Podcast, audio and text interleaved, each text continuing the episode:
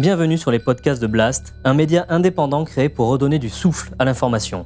Blast vous propose un autre regard sur l'actualité à travers des reportages, des décryptages, des enquêtes et des entretiens que nous avons décidé de convertir ici en podcast. Notre ambition Devenir votre média de référence et ainsi peser dans la bataille de l'information qui s'annonce et qui sera décisive. Les podcasts de Blast, L'écologie avec Paloma Moritz.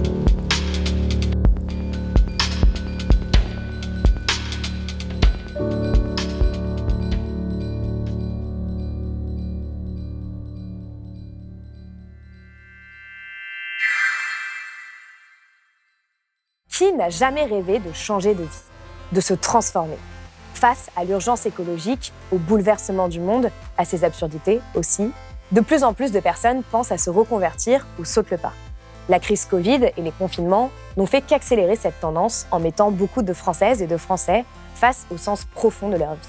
Mais lorsque l'avenir est incertain, que notre société menace de s'effondrer, il n'est pas toujours facile de se lancer, de se résoudre à tout changer. Et tout le paradoxe est là, car c'est justement la gravité et l'urgence de la situation qui devrait pousser chacun et chacune d'entre nous à réévaluer ses choix à l'aune des limites de notre planète à s'engager pour faire partie des solutions plutôt que de participer aux problèmes. Et cela peut se faire de mille manières différentes, en gardant en tête que l'avenir sera ce que l'on en fera. Car si changer de vie a toujours été un sujet, en 2023, il prend une toute autre dimension. Alors, comment redonner du sens à une vie qui semble ne plus en avoir? Par où commencer et où aller? Est-ce que finalement se transformer, ce n'est pas réservé qu'aux privilégiés? C'est à toutes ces questions et bien d'autres que répond la journaliste Laure Noila dans son nouveau livre Bifurqué par temps incertain? Et j'ai le plaisir de la recevoir aujourd'hui sur Blast pour en parler.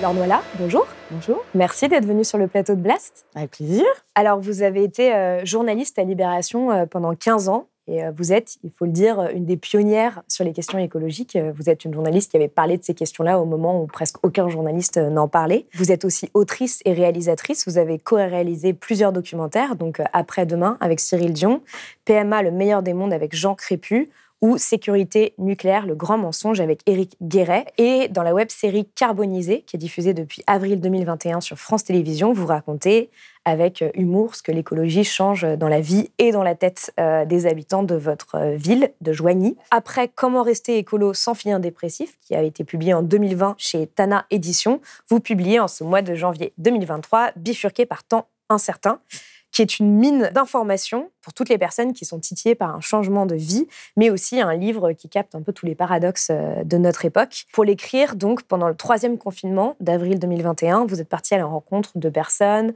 entre 20 et 70 ans qui ont bifurqué depuis longtemps, mais aussi euh, de personnes qui préparent leurs valises ou des nouveaux projets, sachant que vous avez vous-même changé de vie en partant de Paris pour vous installer en 2013 à Joigny après un burn-out, ce que vous racontez dans le livre.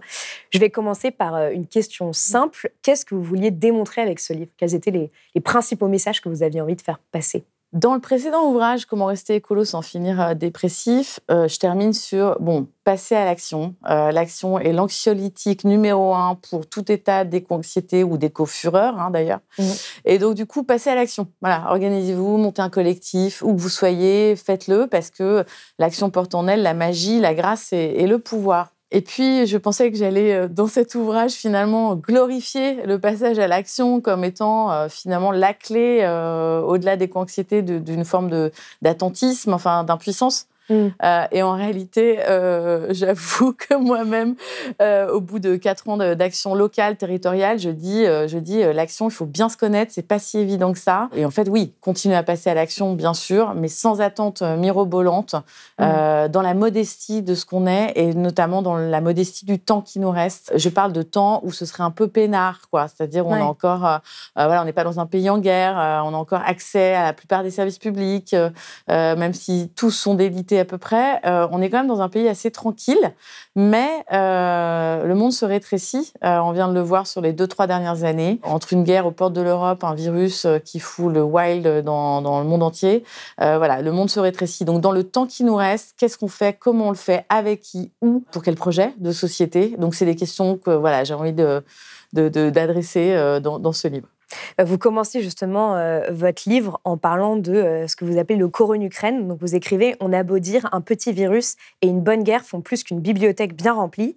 Le coronucrène est le professeur que d'aucuns attendaient, efficace, pédagogue à souhait. Il retourne les cerveaux en exhumant ce que ses élèves ne veulent pas voir, pas comprendre. La récré est finie. Et vous ajoutez En trois petites années, un certain monde a basculé. En quoi est-ce que euh, justement ce coronucrène, comme vous l'appelez, il a tout changé? Pour vous Parce que c'est ce que vous démontrez justement au début, c'est un peu votre point de Alors, il a tout changé. Attention, euh, jusqu'à la, prochaine crise, hein, euh, mm. parce qu'on est rentré, j'ai l'impression, dans l'ère des crises qui vont se succéder les unes après les autres. J'ai l'impression que les, pouvoirs publics, etc., ont du mal à, adresser, à régler les problèmes. oui, ce que vous dites, que, c'est que finalement, chaque année est devenue exceptionnelle maintenant. Chaque année, bah, en tout cas, climatiquement parlant, mm. chaque année est exceptionnelle. Et on se souvient que du dernier été 2022, mais il y avait 2021, il y avait 2020, etc. Donc si on regarde un petit peu, si on déroule un peu la pelote du temps et des saisons, euh, hmm, ça, commence à mal s'en mancher. De là où je suis, c'est-à-dire d'une hmm. journaliste environnementale qui depuis 2000 euh, couvre ces dossiers-là quasi quotidiennement et qu'on a fait quasiment la névrose obsessive, obsessionnelle euh, de sa vie.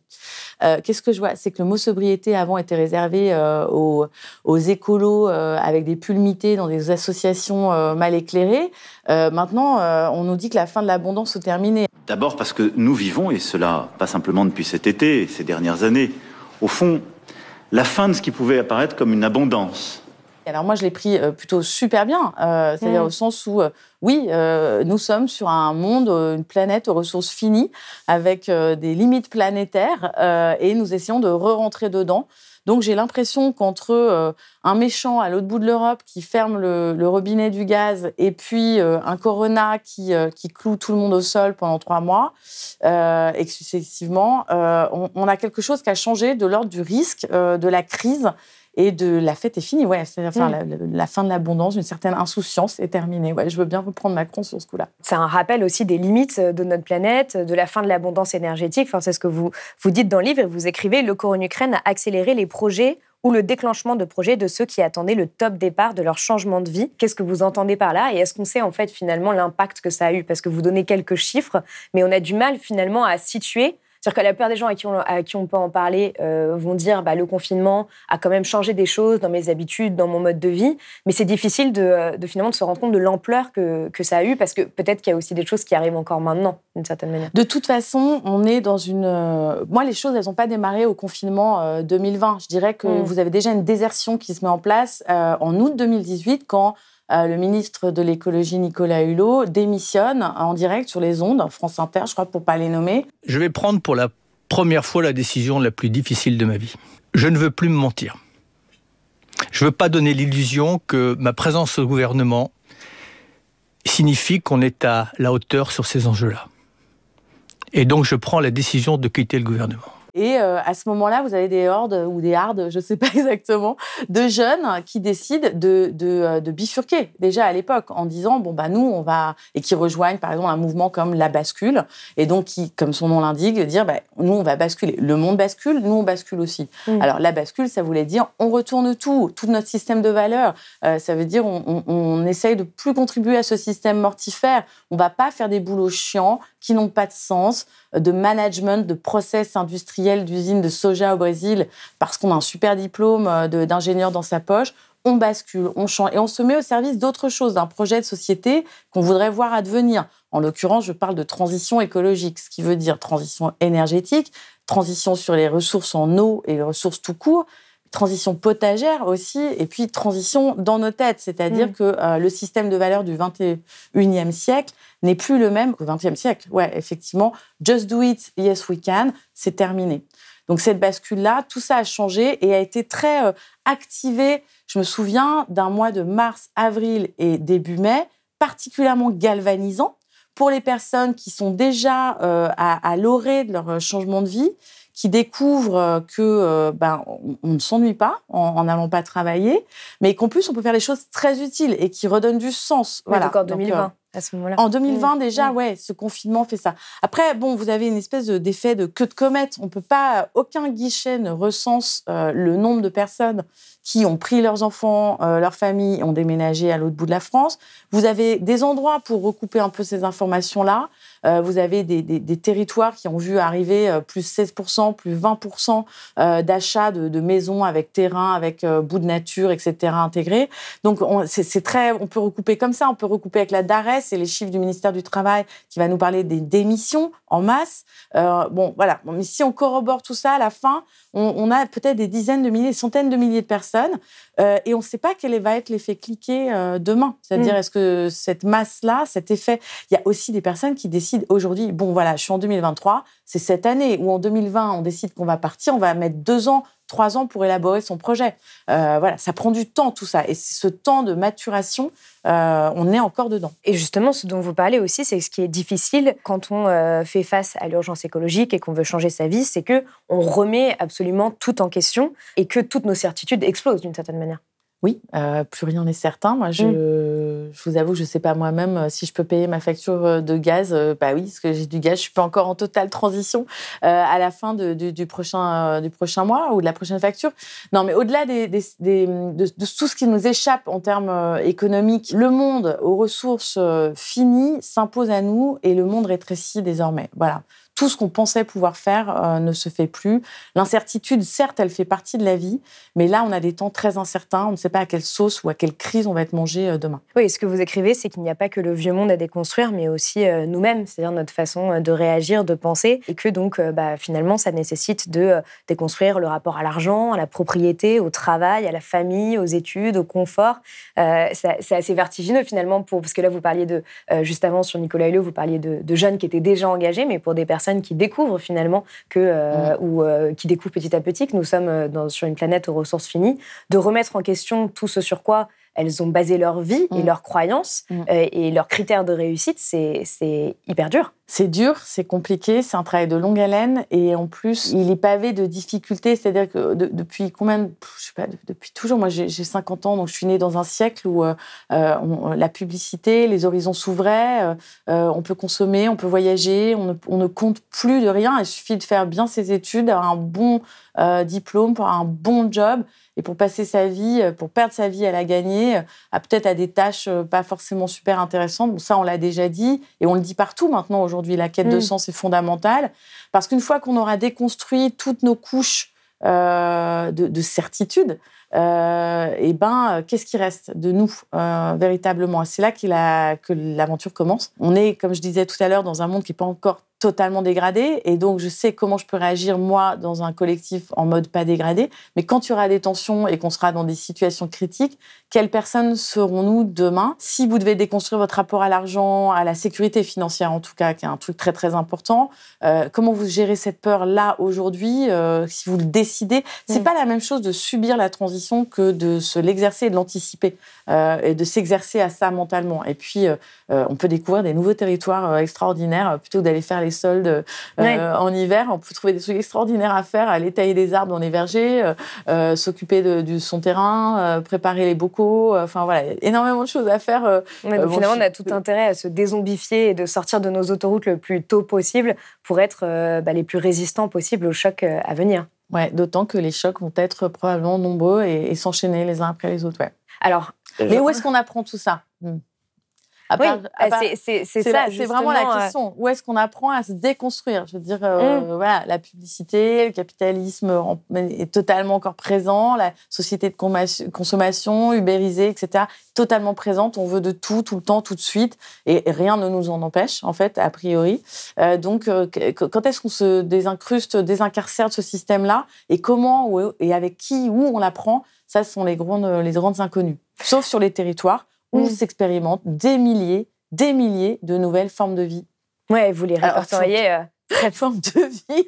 il en reste des êtres humains hein, sur parmi le vivant euh, sur Terre, mais euh, mais il y a d'autres formes de, vivre ensemble, de collective, mm. euh, de collectivité qui s'organisent. De voilà, on n'est pas obligé d'être jeune pour aimer la colocation. Il y a beaucoup de personnes qui, après avoir accumulé un petit capital de, durant leur, leur vie professionnelle, vont se retrouver à vouloir acheter en commun, à mutualiser des lieux, des espaces communs. Donc il y a, il y a beaucoup de formes nouvelles. Euh, qui sont finalement aussi des ressucés des années 70, hein, euh, mais adaptés à aujourd'hui, parce que l'effondrement est en ligne de mire. Euh, donc là, il y a cette sentiment, ce sentiment d'urgence, de vouloir se réapproprier des savoirs oubliés, etc. Donc tout ça, voilà, c'est dans la marmite de la transition.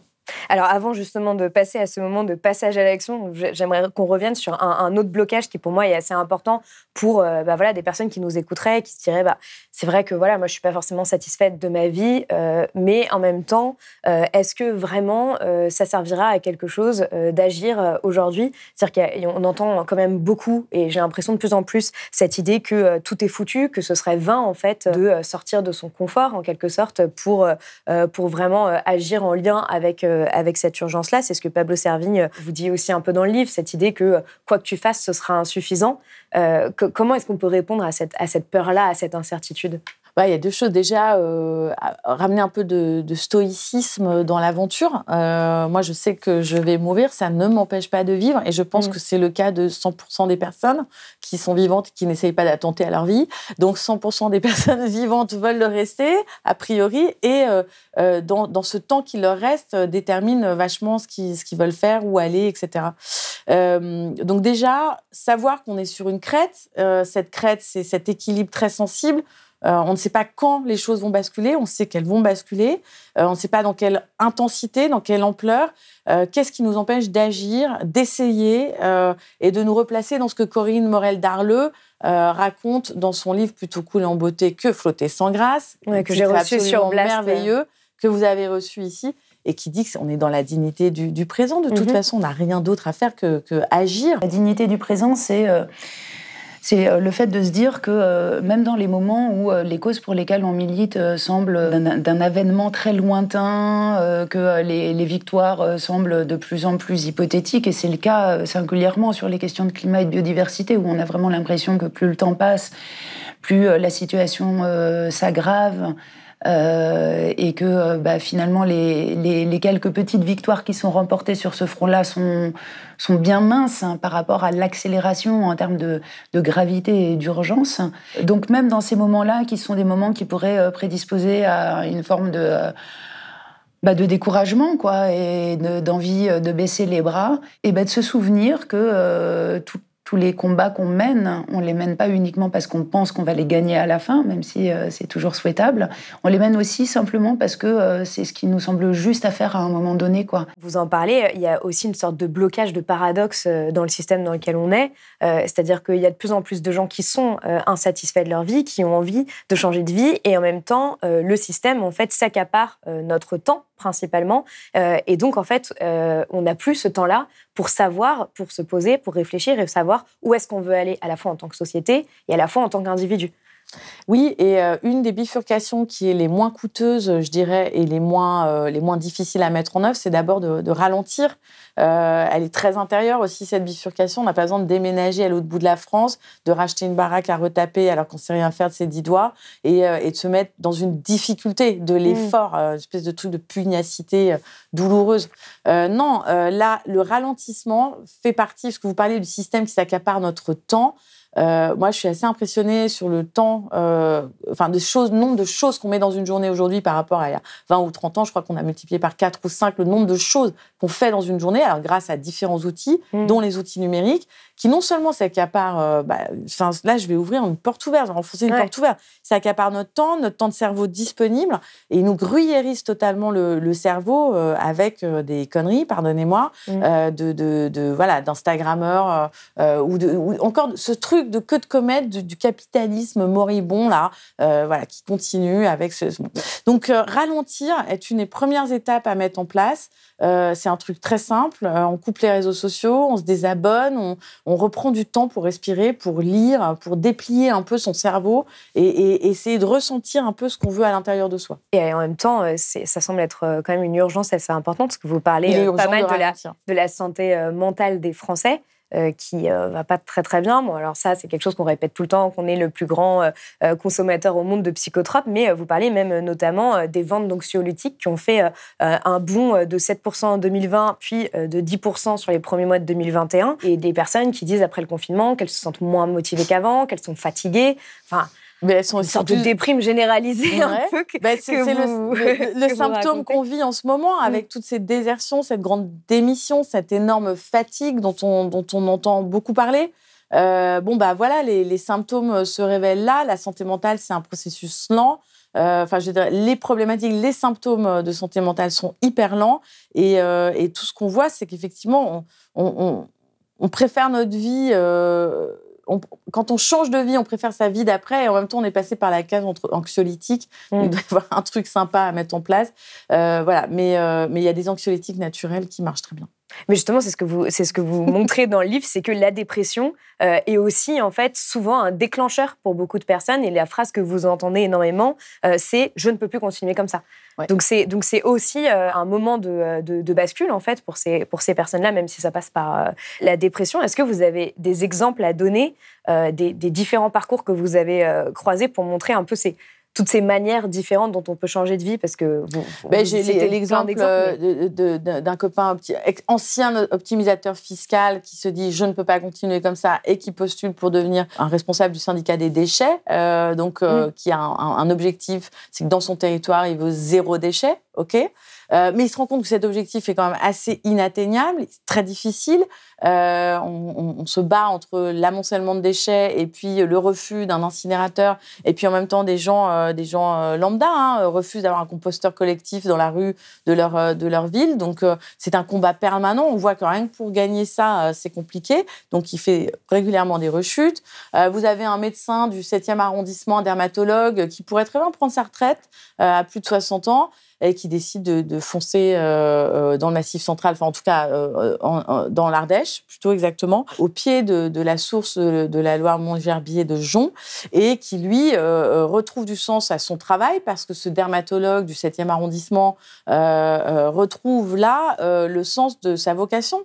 Il, est, euh, il atterrit dans un désert médical, des personnes viennent le voir, ils viennent de 150 km à la ronde, euh, et, et, voilà, il est le même dermato, mais il s'est mis dans un endroit qui avait besoin de lui, et, ça, et ça lui change totalement sa vie.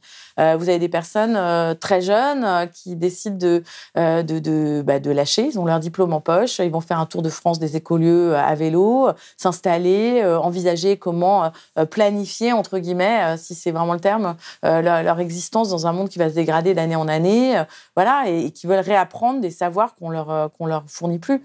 donc, donc voilà. On a, y a, à peu près de de tout, de tout, de tout. Vous avez mmh. aussi des écolieux euh, qui agrègent des personnes de manière euh, euh, autour de projets très simples, qui sont un peu toujours les mêmes. Donc, on va donner des cours de yoga, on va faire de la, permaculture, on va, on va se transformer intérieurement.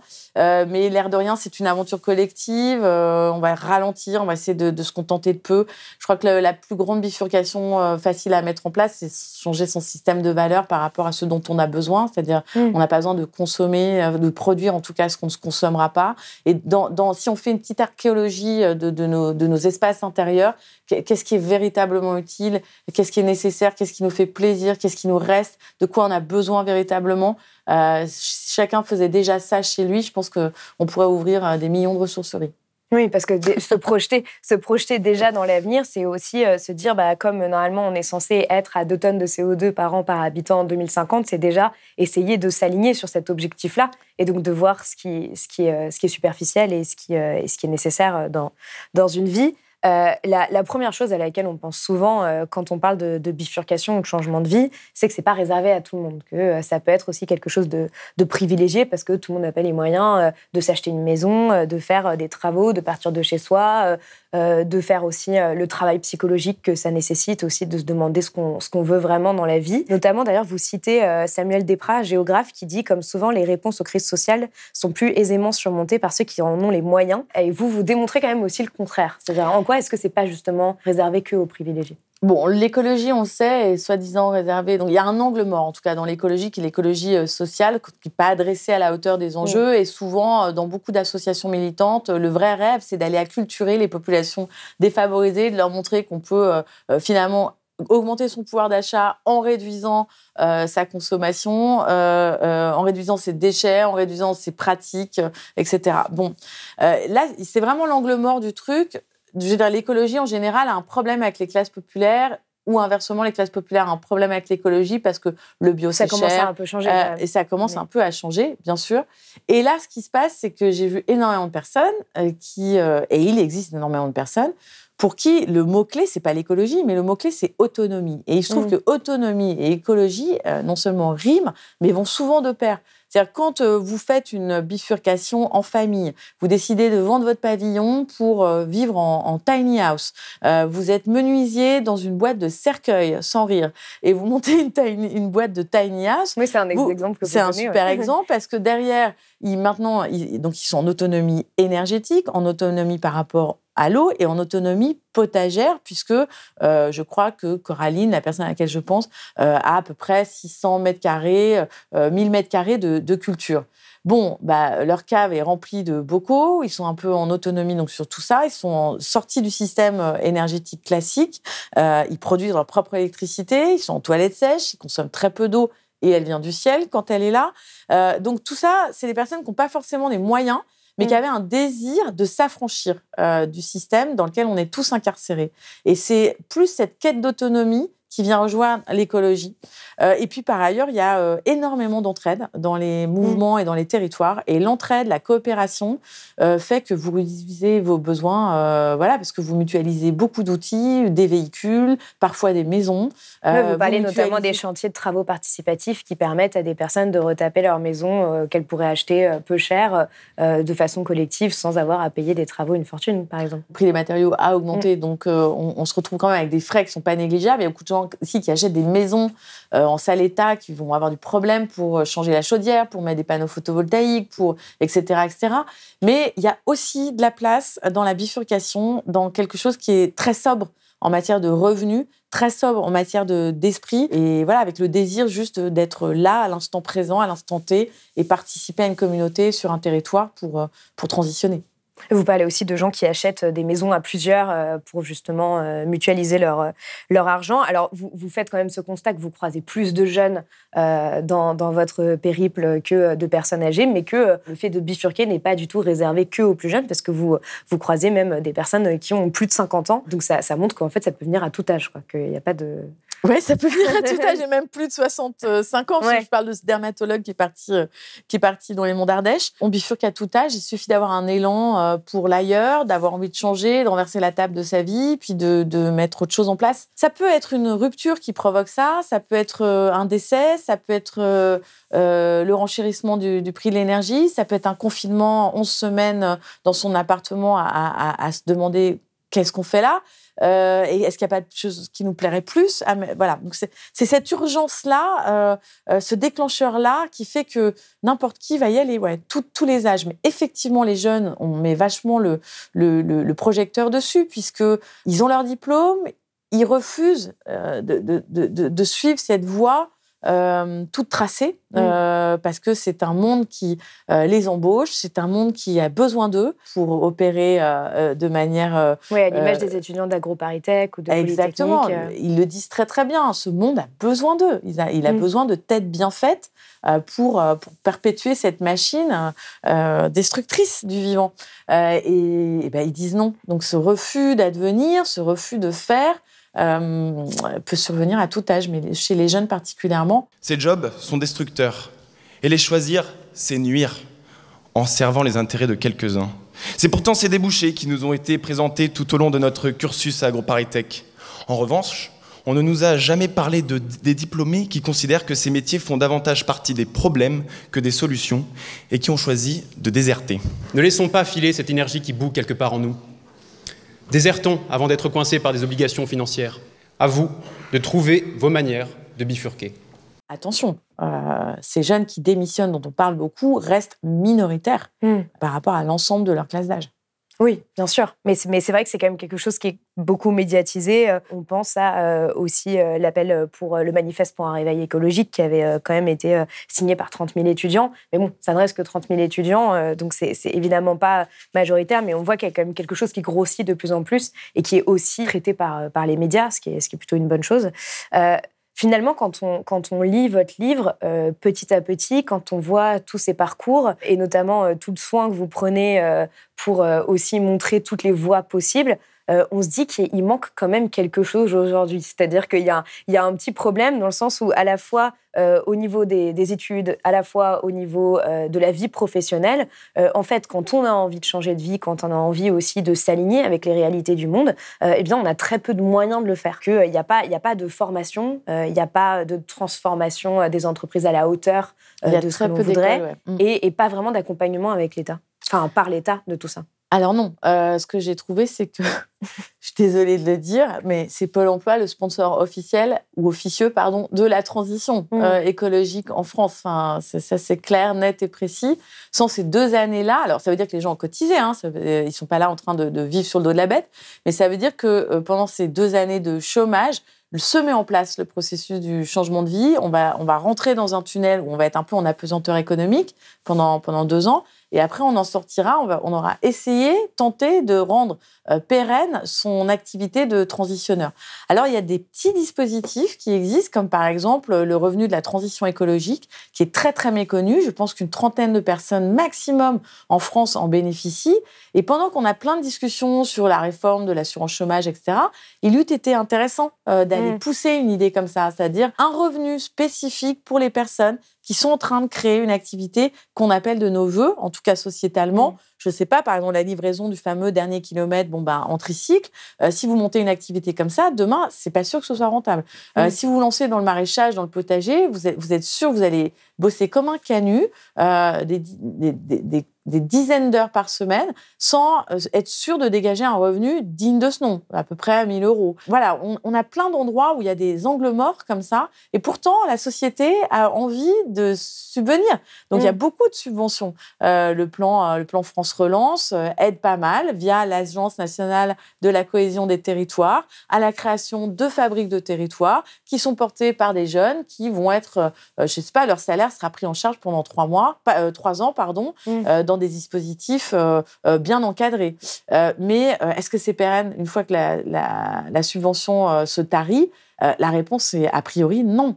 Euh, donc on a un grand problème euh, là et il n'y a pas vraiment de réponse. Il n'y a pas eu de, réflexion au sortir du premier confinement pour un grand plan de bifurcation nationale. pour le fameux monde d'après dont on parlait tant à ce moment-là. Et dans le livre, je mentionne le questionnaire de Bruno Latour, vous savez, le philosophe du, nouveau régime climatique, on va dire, en tout cas politiquement, et qui nous dit que pour atterrir, il faut bien donc re-rentrer dans les limites planétaires, il faut bien rester dans cette zone critique unique où il y a la vie, enfin en tout cas unique à ce jour, connue dans l'univers, et cette planète Terre. Et donc si on veut re-rentrer là-dedans et qu'on atterrit, pendant le confinement, il élabore un questionnaire passionnant si cette question, je vous invite tout le monde à le télécharger et à aller jouer On avec ça. En lien, euh, ouais, absolument, parce que c'est quelles sont mm. les activités qui ne m'ont pas manqué, qui ont été fermées du jour au lendemain, qui pendant 11 semaines ne m'ont pas manqué? Quelles sont celles qui m'ont manqué et que j'aimerais bien défendre une fois qu'on sortira de cette crise? Celles qui m'ont pas manqué, ok, derrière, il y a à peu près, je sais pas, 80 000 euh, employés autour de ça, mais comment on pourrait faire pour euh, organiser une grande bifurcation nationale, des plans de reconversion professionnelle quels sont pointés, fléchés les métiers utiles pour demain, même ceux qu'on ne connaît pas encore, et, euh, éteindre et un peu fermer les activités climaticides euh, mmh. qui, qui, posent véritablement problème. On est encore dans un monde climaticide et dont la plupart beaucoup de personnes dépendent d'un boulot climaticide. Et donc, comment on fait pour fermer ça, pour hériter de ça et pour bifurquer? C'est toutes les questions euh, qu'on n'a jamais entendues euh, ni, ni adressées, euh, en tout cas politiquement, au sortir du confinement numéro un. Mais et ce qui paraît dingue, c'est que pourtant, on sait. C'est-à-dire qu'on sait que, par exemple, aujourd'hui, sur la rénovation thermique des bâtiments, on a besoin d'artisans, on a besoin d'artisans formés et qu'il en manque. On sait qu'on va avoir besoin de 500 000 euh, nouveaux agriculteurs bientôt parce qu'énormément vont partir à la retraite. Enfin, tout, ce besoin de main-d'œuvre, on le sait. Et pourtant, euh, et, aussi le fait qu'on va devoir fermer euh, justement certaines activités. Et c'est comme si on fermait les yeux là-dessus. Et donc, on ne prépare pas du tout une nouvelle génération de métiers qui devraient déjà exister et être formés, en fait. C'est ça. et on le sait en plus, le pire, Paloma, c'est qu'on le sait depuis très, très, très longtemps. Ça fait des décennies qu'on sait qu'il faudrait isoler les bâtiments pour baisser nos émissions de CO2 et que ça crée des centaines de milliers d'emplois. Les écolos politiques nous rabâchent à longueur de journaux qu'il y a des, journées, pardon, qu'il y a des, des emplois euh, dans la transition écologique et même plus que ce qu'on imagine, des emplois à créer, des boulots. Bon, euh, on le sait et, euh, et la tristesse, ouais, c'est ça, c'est que ça avance pas. Mais ce que je trouve intéressant quand même, c'est que euh, encore une fois, des personnes se désincarcèrent d'un système et s'autonomisent à ce niveau-là. Le Mm. nombre de stages que vous avez pour vous acculturer avec les plantes comestibles sauvages qui sont autour de chez vous, le nombre de chantiers participatifs où des personnes se déplacent pour venir vous apprendre, vous transmettre euh, les gestes du, de monter un mur à la chaux avec de la paille, enduire euh, vos murs, etc. Le nombre de personnes qui s'entraident et qui réapprennent à utiliser leurs deux mains pour réparer les vélos, pour recoudre les, vêtements abîmés de la slow fashion ou de la fast fashion, etc. Bref, on a, on a partout, en tout cas, euh, des dispositifs de repair café, etc. Sur tout le territoire, maintenant, vous, vous trouverez des endroits où on réapprend à utiliser nos deux mains. Et vous parlez aussi de, de- de signaux faibles positifs qui commencent à émerger, comme la Convention citoyenne des entreprises, où euh, il y a des chefs d'entreprise qui sont vraiment formés aux enjeux euh, climatiques euh, et de biodiversité. Vous parlez aussi de grandes entreprises qui accompagnent ces transformations de vie et qui donnent des congés. Il me semble que c'est Orange. Orange, ça. Safran, vous Ouais. avez différents dispositifs pour un salarié. ça m'a étonné. Je pas bah. Orange, c'est très récent. Je crois Mm. que c'est le salarié. C'est le. Vous pouvez prendre un congé de pour pour raison personnelle. Euh, de bifurcation, euh, voilà, on vous met au vert euh, pendant un certain temps et, et vous préparez votre prochain projet. Vous avez 80% de votre salaire. Bon, il faut être salarié d'Orange depuis 10 ans, etc. C'est conditionné à certains trucs. Mais vous avez le mécénat de compétences également. C'est-à-dire, ça, c'est un dispositif assez méconnu, mais euh, des grandes entreprises mettent à disposition un salarié euh, à, auprès d'une association qui œuvre localement sur les questions de climat, de, de résilience des territoires, de résilience d'autonomie alimentaire, etc. Et là, vous êtes, votre salaire est pris en charge euh, par, euh, par euh, votre employeur parce que lui, derrière, il va pouvoir défiscaliser votre, votre brut, euh, votre revenu mensuel brut. Donc voilà, c'est des win-win games qui sont déjà mis en place, qui sont sous-utilisés. Et il y a quand même des dispositifs pour ceux qui sont pas prêts à faire le grand saut. Alors, si on devait euh, essayer de trouver une sorte de point commun entre toutes ces personnes que vous avez rencontrées et qui ont euh, donc euh, décidé de, changer de vie, de bifurquer, qu'est-ce que ce serait selon vous? C'est-à-dire que est-ce que est-ce que vous pouvez dire aujourd'hui qu'elles sont quand même plus heureuses, que c'est la question qu'on peut se poser quand même, qu'elles sont quand même plus heureuses après cette bifurcation ou que finalement vous pouvez pas dire ça et c'est pas si simple?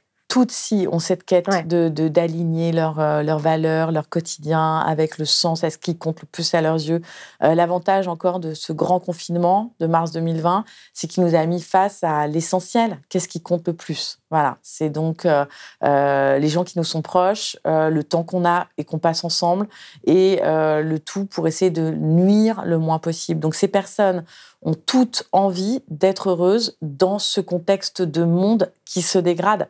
Alors donc de faire ce qu'il y a à faire là où on peut le faire, euh, tant qu'on peut le faire. Vous parlez euh, aussi du fait que c'est important de se planter. Vous en parliez au début, hein, de cette idée aussi qu'on on, on voit des limites et que parfois on part avec un enthousiasme fou, puis on se rend compte que c'est pas si simple en fait de bifurquer, c'est pas si simple de faire des projets euh, en collectivité. Quelles sont pour vous justement les, les- les grosses impasses de la, de la bifurcation que vous avez pu identifier ou même à, à votre échelle, parce que, parce que vous, vous travaillez aussi pour vraiment transformer votre territoire. Je dirais que le- la première à laquelle euh, on ne pense pas forcément, c'est le PFH. Euh, PFH, ça veut dire putain de facteur humain.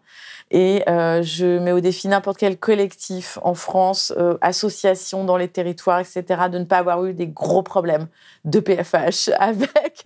On croit toujours que le monde associatif, militant, environnemental, comme il a la même intention, la même raison d'être finalement, c'est-à-dire de, gagner en sobriété, etc., et que ça, c'est un constat partagé, bon, bah, du coup, tout le monde est d'accord sur les moyens d'y parvenir. Pas toujours. Euh, on arrive tous, euh, je dis dans le bouquin qu'on arrive tous comme on est tous un univers à part entière avec nos trous noirs, nos galaxies, nos, nos nébuleuses, etc., etc. Et quand ma galaxie rencontre la vôtre euh, sur des, des décisions à prendre, on ne sait pas toujours comment ça peut se passer, ça se Mm. passe pas toujours super bien, ça peut être très douloureux. Et je trouve que ce qui est important aujourd'hui, c'est de bien se connaître avant d'aller et de bien observer, comme en permaculture, de bien observer quand on arrive sur un territoire, qu'est-ce que je peux apporter au groupe, qu'est-ce que je peux apporter au territoire, plutôt que de se dire bon bah voilà maintenant que je suis là tout va démarrer quoi. Euh, Il y a une grande humilité, une grande introspection à mettre en œuvre euh, et c'est valable non pas que dans le milieu de la transition, mais pour tout le monde. Ça fera du bien à tout le monde si vous êtes une personne saine d'esprit et pas trop et pas trop névrosée, quoi. Alors dernière question, à la fin de, de votre précédent livre, vous encouragiez les lecteurs à se poser deux questions qui ai-je envie d'être et qu'est-ce que je peux faire?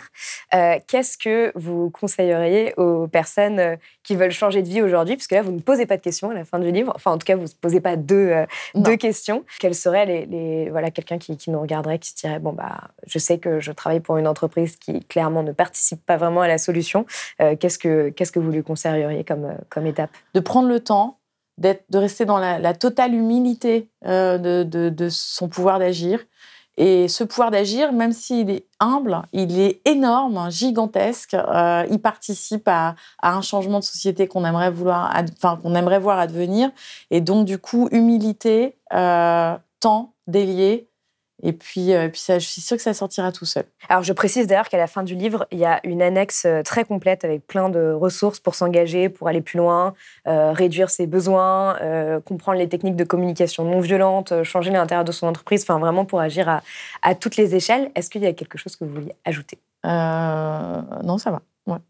ben, Merci beaucoup, Laure Noël, d'être venue sur Blast. Donc, je rappelle, Bifurqué par temps incertain, qui est euh, aux éditions Tana. Merci beaucoup, Paloma. Si vous avez aimé ce podcast, s'il vous a été utile, n'oubliez pas de nous mettre des étoiles ou de le partager autour de vous sur vos réseaux sociaux. Blast est un média indépendant, et si tous nos contenus sont en accès libre, c'est grâce au soutien financier de nos blasters et abonnés. Pour nous soutenir, faites un nom unique ou mensuel et rendez-vous sur blast-info.fr. Blast, c'est aussi une web télé disponible sur YouTube et Peertube et présente sur tous les réseaux sociaux. Alors suivez-nous et pour ne rien rater de nos contenus, abonnez-vous sur notre chaîne YouTube.